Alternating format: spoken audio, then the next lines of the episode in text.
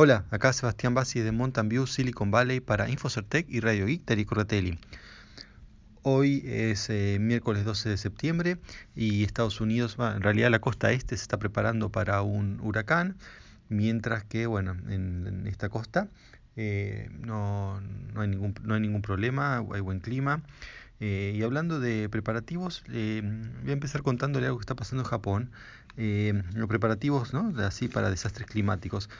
Empezaron a prepararse para una erupción del monte Fuji que mm, no hay eh, hasta ahora ninguna evidencia que vaya a ocurrir. Em, la última gran erupción fue en el año 1700 y pico, creo 1707, que duró 16 días. Y, y ahora la última, digamos, actividad volcánica, así que salga humo, pero sin nada absolutamente grave, fue en la década del 60. A partir de ahí no, no volvió a ocurrir nada. Eh, pero bueno, eh, es imprevisible.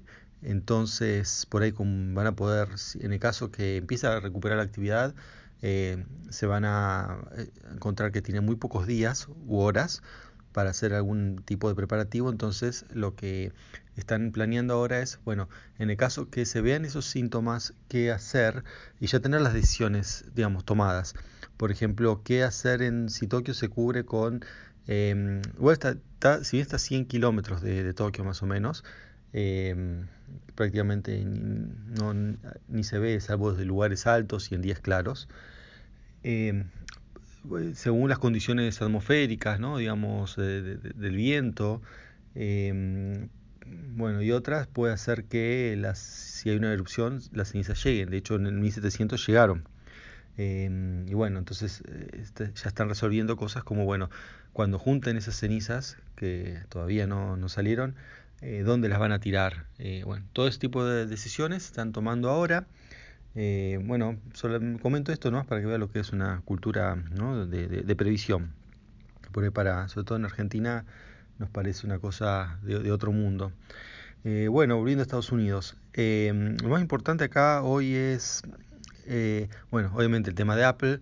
pero bueno, voy a hablar porque no, no estoy en el digamos, minuto a minuto de, los anuncios y eso, aparte el especialista es, es, más, es Ariel sobre todo, ¿no? En, teléfonos y eso, así que yo lo que voy a hablar es la parte económica, porque bueno, hace unos días se viene hablando el tema de Apple y las tarifas, yo les había dicho que el hardware de Apple iba a aumentar, eh, ¿no?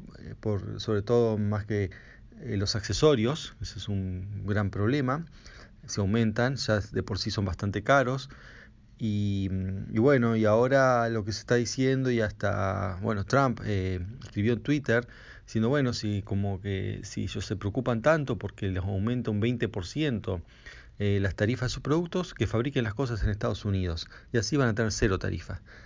Em, bueno, no solo eso, sino que cuando uno empieza a leer las letras chicas, las declaraciones, o sea, en otros medios, em, qué es lo que se está proponiendo, em, es que en realidad no es que esté todo el proceso de fabricación del iPhone o bueno o las, el iPad o todos los productos ¿no? de Apple em, en Estados Unidos, sino que se está diciendo de fabricar el, ensamblado final de las partes.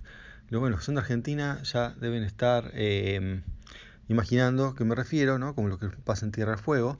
Em, también hay alguna diferencia porque digamos la idea de Tierra Fuego supuestamente si eso hubiese funcionado era que aprendamos a hacer aprendamos digo como, como país la tecnología a hacer las cosas que si bien bueno al final ya sabemos que no ocurrió eh, algunos componentes sí fueron hechos pero en general bueno la economía no de escala para eso no, no daba eh, y además bueno lo que se hizo fue nada más que una manera de, importar eh, las partes armadas para, armarlas acá. Eh, si bien sirvió para digamos, la población ¿no? en ese momento, ah, en ese lugar de, ensamblado ¿no? en Ushuaia, eh, era un problema para el resto del país que tenemos que pagar mucho más caro los teléfonos. O sea, acá lo que está proponiendo es ensamblar acá para que el teléfono valga menos, claro, ante la amenaza de tarifas. Em, en Argentina teníamos el ensamblado final, pero em, la práctica salía más, o sea, de hecho todavía sigue saliendo más, o sea, más, o sea, no se mejoró la tecnología eh, y bueno, los teléfonos terminaron saliendo más caros, el día de hoy sigue saliendo como tres veces más. Eh, bueno, depende de la marca y todo eso, ¿no? Pues especialmente los, de Apple.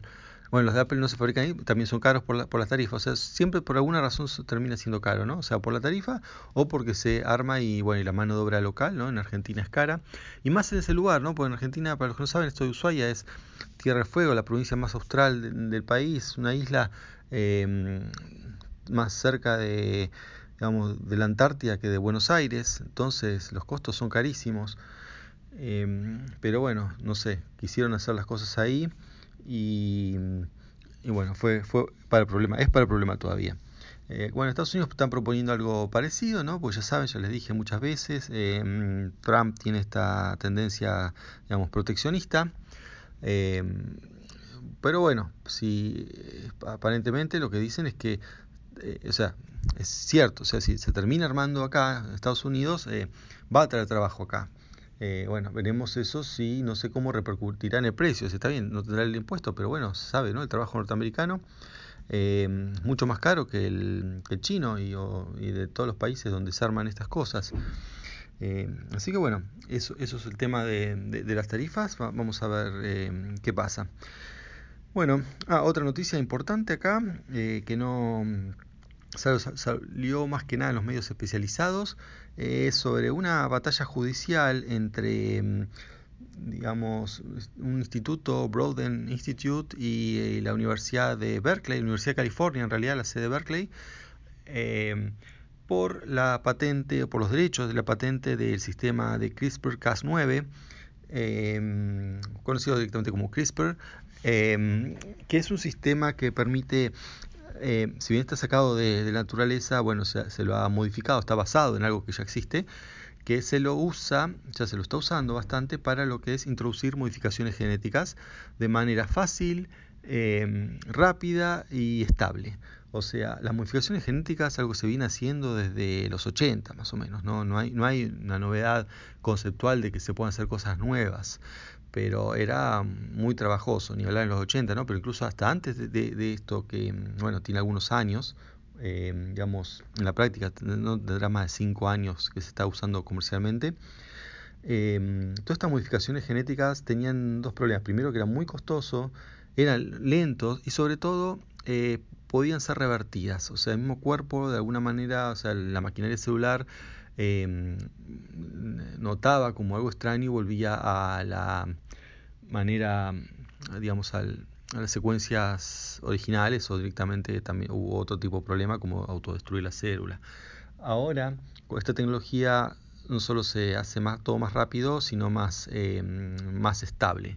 Y bueno, ya tiene un montón de aplicaciones, eh, tanto en biotecnología vegetal, este, bueno, animal y bueno, inclusive humanos se está experimentando.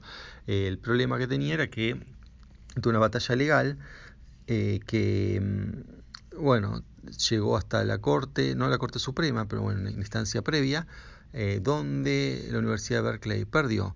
Y esto es importante, bueno, primero porque mm, el tema de autoría, probablemente, bueno, está el juego un premio Nobel, ¿no? Para la persona de la autora de de esto en, en, UC Berkeley, que perdió, por, es bastante complicado el tema, ¿no? Porque todos estos descubrimientos, nunca hay una persona que descubre todo el proceso, sino se van descubriendo de aparte, si uno va usando el trabajo de otro, pero bueno, después está también cómo se llenan las patentes, que ahí la parte judicial habla de eso en realidad, no de quién lo descubrió, sino de cómo se llenan las patentes en el sentido de cuáles son los claims que cada uno le pone, y bueno, entonces termina siendo un tema muy complicado y, pero el problema para la Universidad de mm, California, Berkeley, es el, una pérdida de, bueno, económica muy grande porque los se pierde de recaudar derechos, ¿no? Porque esto, esta teoría, esta mm, eh, digamos, se hace un kit y se licencia, no lo hace la misma universidad el kit, eh, sino lo hacen otras empresas, pero le venden licencias para hacerlo, pero esa licencia se puede vender solamente cuando uno tiene la patente. Al no tenerlo, es una, eh, digamos, fuente de recaudación menos para, para la universidad. Eh, así que bueno, eso es el, Estado. Cuanto a la podría llegar a la Corte Suprema, bueno, por un lado tendrían que elevarlo hasta ahí y después la Corte Suprema tendría que eh, elegir agarrar este caso, cosa que puede no hacerlo. Así que bueno, este, ¿qué otro tema? Ah, el, salió el Neo Geo Mini, versión internacional que es un juego, hardware mm, que emula unas consolas eh, de origen japonés muy interesante que eh, eran unas consolas que, se querían usar tanto en las máquinas, en los, en los lugares de máquinas recreativas, como en las casas. Con la, tenía la novedad que, bueno, vieron las máquinas recreativas, uno tenía que cambiar, tenía que cambiar la placa entera, o sea, originalmente. O sea, no es que uno tenía, eh, o sea, bien, se usaban algunas cosas, los componentes, monitor y algunas cosas, y hasta ahí nomás. Pero el intercambio, digamos, de juego era mm, muy complejo. O sea, una máquina no rendía más y prácticamente había que cambiarla toda por tener un nuevo software, estoy hablando de los 80. Este sistema Neo Geo, mm, fin de los 80, principios de los 90, resolvió eso con tarjetas intercambiables y bueno, em, tuvo un éxito moderado en Japón, pero no, no afuera. Y, y, bueno, ahora hay una versión chiquita de esto, ya está disponible. Eh, internacional, pues bueno, tiene traducción en inglés y tiene una distinta selección de juegos. La versión japonesa, em, que fue la primera a salir, tiene más juegos de peleas, que son los que predominaban ahí. Este tiene algunos más de, autos y bueno, más variedad en la selección de juegos. Pero bueno, vale aproximadamente 100 dólares, tiene una pantalla de 3,5 pulgadas, es bastante chico y bueno, en mi opinión es caro, pero bueno, quiero que sepa que está, llama, el sistema llama Neo Geo. Bueno, eso es todo por esta, la próxima, chao.